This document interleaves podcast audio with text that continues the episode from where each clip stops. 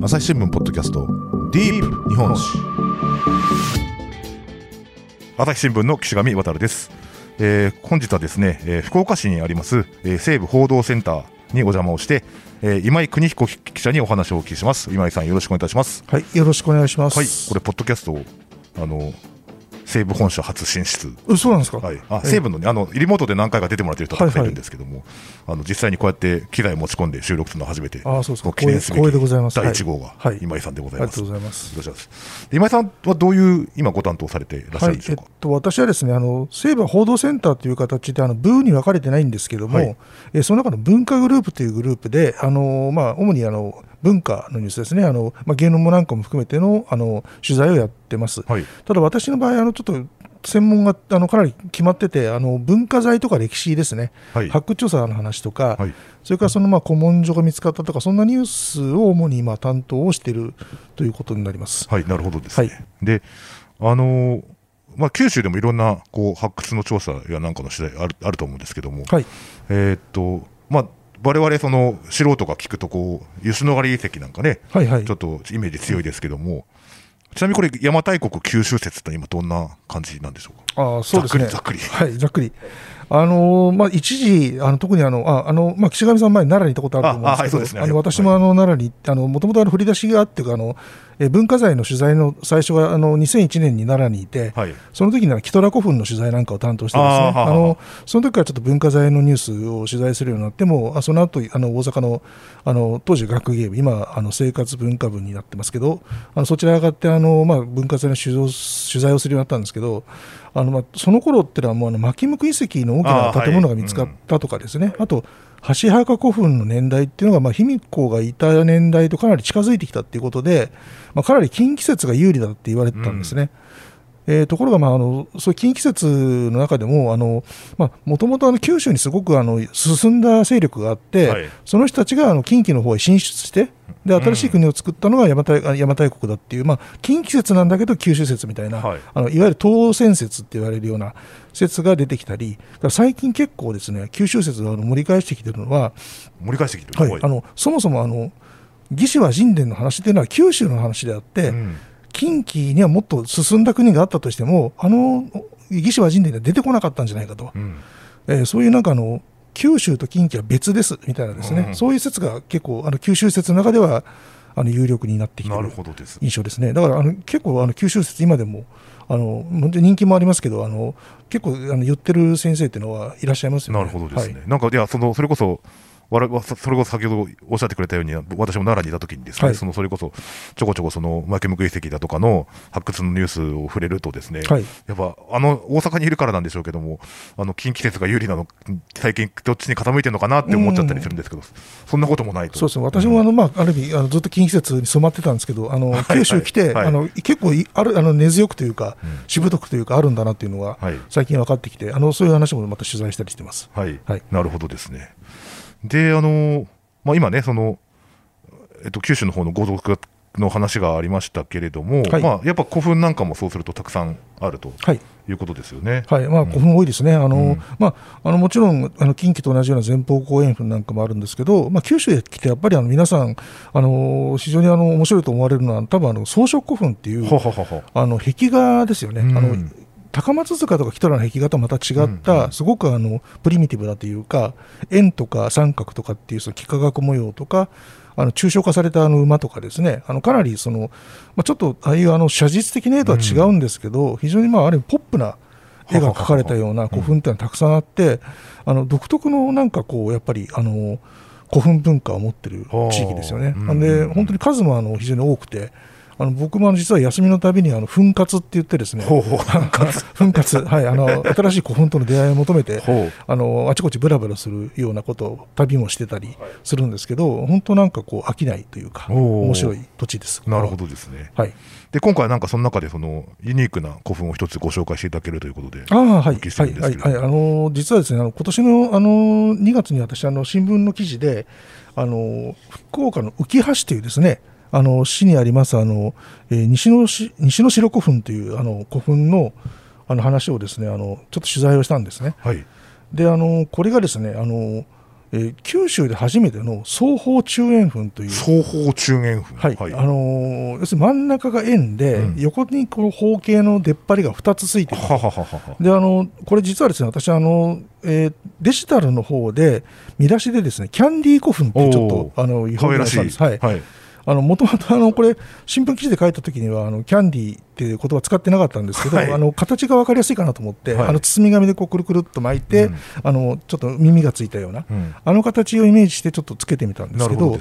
うんあのああいう形の古墳があるっていうのがですねあの九州で初めて見つかったんですね。はい。なるほど。これが最初に発覚したのはいつ頃のあ話それがですね、はい。あの実は去年のあの年末ですね、あのえー地元の新聞にですね抜かれましてですね、スクープされちゃいまして、はい。であの私、当時もうあの冬休み取ってですねちょっとあの実家のあるあの愛知県の方へ行っちゃってたもんですから、えーちょっとこれはもうあのすぐ取材できないということで、ちょっと相談をして、あの年明けに、あの現場行ってみたんですね。うん。であのまあ、それであの非常にあの現場行ったら、まあ、なんかすごいあの見晴らしのいい場所なんですよ、あそはいこ。あのまあ、浮橋ってあの皆さんあのご存知か分かりませんあの、えっと福岡県では大分県とのせあの境目にあって、もう山一つ越えたらあの日田っていうあの大分の,、うん。あの町なんですけども、あのそんなところにあってですね、であのまあ、あの目の前、筑後川がこう流れている、あの南から北へをあの筑後川を見こう見下ろすようなあの山のふもとにあるんですけども、で非常にあの、まあ、やっぱりその、もともと西の城っていうお城っていう名前がついてるのも、あそこにあの門中女子っていうですね、はあはああのえーまたこれちょっと話が飛びますけど、はい。あの鎌倉殿の13人っていうはいはいドラマやってますよね、あのはい大河ドラマ。はいはいあれの中にあのあの小林隆さんがやってるあの役があるんですけど、あのまあその人がもともと門中城三好さんっていうあの人ですよね。門中城っていうあの、まあ、鎌倉幕府のあの、えーなんだあれは裁判所、あの裁判所の、まあ、長官みたいなことをやっててで彼がもとこっちの筑後に所領をもらい子孫がそこにこうまたやってきて、うんあの門中女子っていう勢力になるんですけどその門中女子のお城があったところなんですよ。はあ、はあはあはあ、でそのうんはい、で本城の、まあ、西にあったから西の城っていうことで、あの司教院もあそこはあお城だと思っ。てたんですね。で、あそこにグラウンド作るって話になって、あ公園か、公園を作るって話になって、で工事をしてたら、あの古墳だってことが分かって、それであの、まあ、発掘調査されて、あのこういう前方後方、あすみません、えっとえー双方中円はいというあの非常に珍しい形だということが、まあ、分かったと、えーいうことなんですね。なるほどですね。あの、三好っていうと、確か、あれでしたっけね、後白河法皇の、その、なんか、し書面を頼朝、まだ、流人流人のい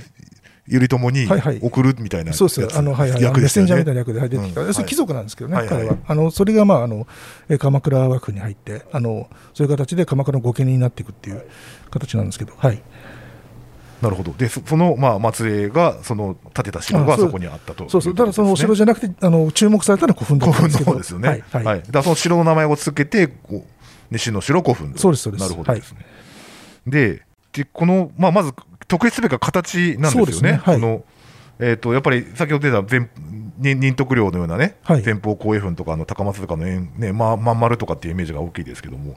ななんどうどうしてこういう形をしてるのかなっていう。あそうですね。はい。んであのまあ、この双方中円墳っていうのはですね、あのまあ、実はしあの奈良県にもあの櫛山古墳っていう結構有名な古墳があるんですけど、あのそれに比べてですねここのあのなんかあの西の城古墳の形ってなんかある意味不整形というかちょっとなんかあのちゃんとしてないというかですね。はい。あのそれで僕あのこの古墳を見てあの最初に思いついたのがあの岡山県にですねあの古墳時代のちょっと前にあの立月墳丘墓っていうですね立月古墳の墳丘墓はい原型になったっていうあのお墓があるんですけどこれはあの真ん中にこう大きな円球部分があってそこからこう2つ出っ張りが出てるんですね。はあはあはあのま要するにあの、えー双方中円形をしている。えキャンキャンディーっぽい感じそうそうそう、キャンディーっぽいんですよ、はいそれであのここと関係あるんじゃないかと思って、この立て付きの調査をしているあの先生がいるんですけど、そこの先生に話を伺ったんです。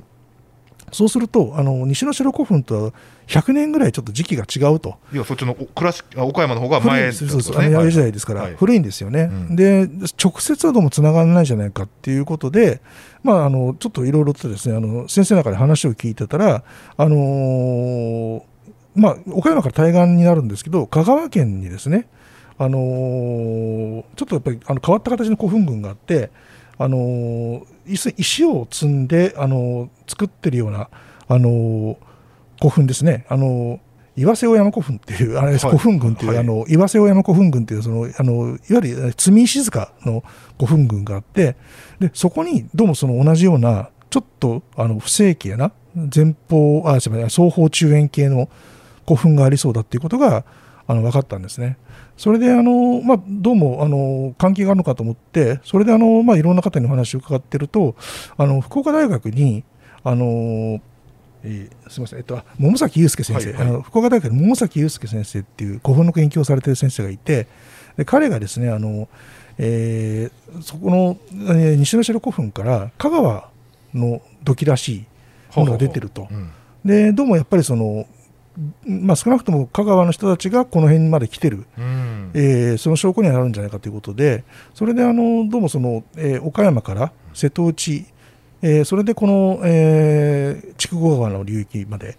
えーそういうあの形が入ってきてるんじゃないかっていうことが、あのうん。ちょっと見えてきた、なるほど、まだまだあの研究途中なんですけども、うん。はい、ディープ日本史私は朝日新聞歩きき。人工音声が伝える速報ニュースのポッドキャストです。通勤中でも、お料理中でも、運動中でも、趣味の作業中でも、何かしながら最新のニュースをフォローできます。あなたの知りたいニュースどこででも。朝日新聞歩きき。たった数分で今日のニュースをまとめ聞き。そのいや香川にいたその、はい。まあ、豪族なりそのこうルルートっていうんですかね、はい。そのこうどういう目的でこう行き来をしてたんでしょうかね。そうですね、あのもともとですねあの、このさっき申し上げた筑後川のあの上流上がってくて北があって、その向こうはあの、まあ、大分県になるんですけど、あの宇佐っていうですね、もともと大和とあの非常につながりの深い地域があるんですね。あのその宇佐というのが、どうもそのえー大和政権とのつながりっていうのは昔からあったはいはいし、はい。あのそれがまあ一つちょっと考えられるのは、あの古墳時代の始まり頃って、まだあの九州の勢力があの邪馬台国時代から続いて結構有力で、であのまあ、あの大和の勢力もそことも、まあ、ある意味協力関係を持ってるんだけど、あんまり依存しすぎると、あの例えばそのえー朝鮮半島とのいろんなものが入ってくるルートなんかをそこに依存しすぎると、まあ、要するに首根っこをつかまれたような形になっちゃうので、新しいそのルートをですねあの開拓しようとして、それでこの筑後川からあの有明海の方に抜ける、うん。そういうあのルートというのを確保しようとしてた。でその今、大和政権とそのつながりを作る、その仲介を中間をあの瀬戸内の勢力がつなぐような形で、その古墳文化っていうのはこの地域に入ってきたんじゃないかと、うん。えーいうことがちょっと今考えられてるんですね。これはあの、ねあのまあ、ほとんど桃崎先生の受け売りみたいな 感じなんですけど、はい、そういうなんかあの姿が見えてきたという感じなんですね。なるほど。先ほどのだから邪馬台国その九州説が盛り返してるっていうところはい。とすごい共通してくるのは、はい。その要するに九州北部にその大きな豪族の勢力があったというはいところになると思うんですけども、その辺もうちょっと詳しくお聞きたりとかします？今お話できますか？そうですね、えっとまあ、もともとあの紀島神で見てると、ですねあのあそこにあのいくつかの国が出てきたくるんですけど、その中であの、えーっと糸国と那国っていう国が出てくるんですね。ではい。うんうん。糸国というのが今の糸島のあの平野あたり、糸島市のあるあたり、あの岡山あすみませんあの、うん。えっと、福岡市のあの隣なんですけどね、はいあのすぐ西にある市なんですけど、で、えー南国は岡山ああと福岡市から、えーとまあ、その周辺の町ですよね、はい。えーあのエリアに2つ大きな国があって、であのー王墓っていうのがやっぱりあるんですね、王様のお墓。うんうん。でそのお墓っていうのは亀官房だったりするんですけどあの非常にたくさんのあの副葬品を持ってる。で、うんあのえ有名なのは糸国のあの王墓だと言われて平原一号墓ってのあるんですけどあ小さなあの方形のお墓なんですがあの鏡が40枚入ってたんですねそこうんはあはあ銅鏡青銅鏡が。でそんなものもあったりして、まあ、かなりそのやっぱり朝鮮半島とか中国とのつながりを持って、まあ、先進的な文化を築いている勢力っていうのは弥生時代の終わりぐらいまであそこにあったわけです。うんうんうんでそれがまあ古墳時代になっとあの大和の方にあの中心は移っていくわけですけどもやはりその勢力としてあの、まあ、古墳ってのは意外と大きなものを作らないんですね、あの地域は。はいうん古墳時代だったら古墳にはあまり興味がないみたいなんですけど、うんやっぱり副葬品を見てると、やっうんぱその依然としてあの朝鮮半島とのつながりとかすごく深くて、うん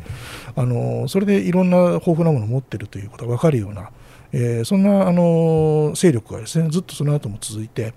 でまたそれがあの、えー6世紀になるとあの大和の慶太天皇とこの九州の岩井というあのく首長が戦争することになるんですね、でそれであの大和が勝って、まあ、九州っていうのを完全に勢力下に置くというそれまでだからかなり独立性ながある状況で推移して確かにごめんなさい、私のこう浅はかな記憶の中でですけども、あの義士和人伝の関係でいうと、あの漢の和の名の国王ってはいい。う、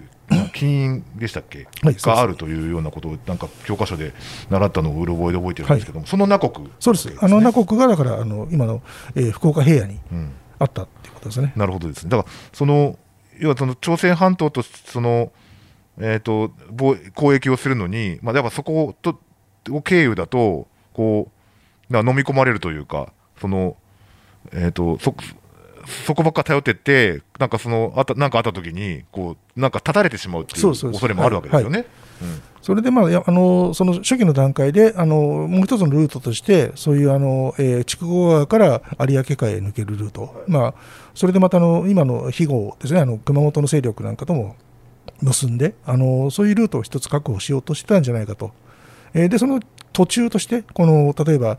浮橋であるとかそれからさっき言った宇佐ですね宇佐のあのあそこにも三角淵真珠橋っていうあのどうも大和王権とのつながりを示しているような道橋があるんですけどもそんなものが出てきたりしますから、うんうんえそういうルートがあったんじゃないかというふうに考えられ。るわけです。なるほど、はないるほど。いやよくわかりました。いや、でもなんか、そうやって考えると、まだまだその、こう、分かっていないことというか、はいあの、なんか、掘りようがあるというか。そうですね、だから西うんの白古墳、まだ実は調査中なんで、はいあのもう少しあの今年調査が進むと、うん新しいことが分かってくるかなっていうところで、ちょっとそこはまあ注目しているところなんなですけども、ね。はい、今井、えー、国子記者にお話をお伺いしました。はい、いまず一回、はい締めさせてもらいます。ははいい、ありがとうございました。はい、ありがとうございました。朝日新聞ポッドキャスト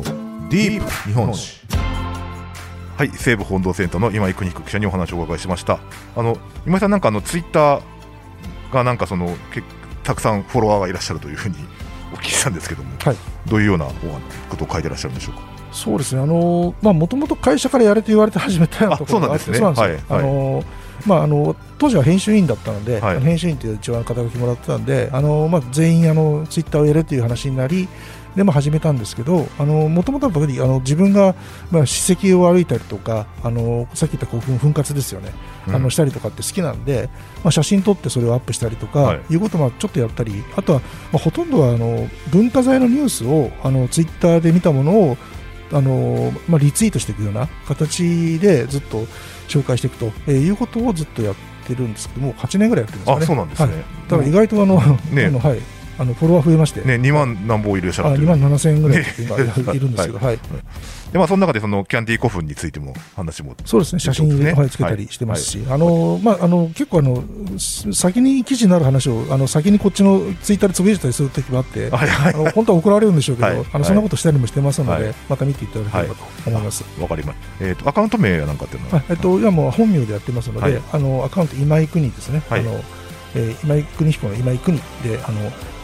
えー検索していただけるとあの出てくるんじゃないかと、えー思いますので、わかりました、はい。あのじゃああの概要欄の方にもリンクを貼っておきますのあでそちらの方からまたチェックしてもらいたいなと思います。はい、ありがとうございます。はい、えー今井さんありがとうございました。はい、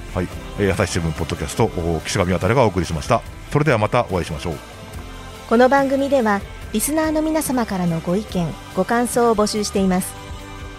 概要欄の投稿フォームからぜひお寄せください。ツイッターやメールでも受け付けていますツイッターでは番組情報を随時紹介しています。アットマーク朝日ポッドキャスト。朝日新聞ポッドキャストで検索してみてください。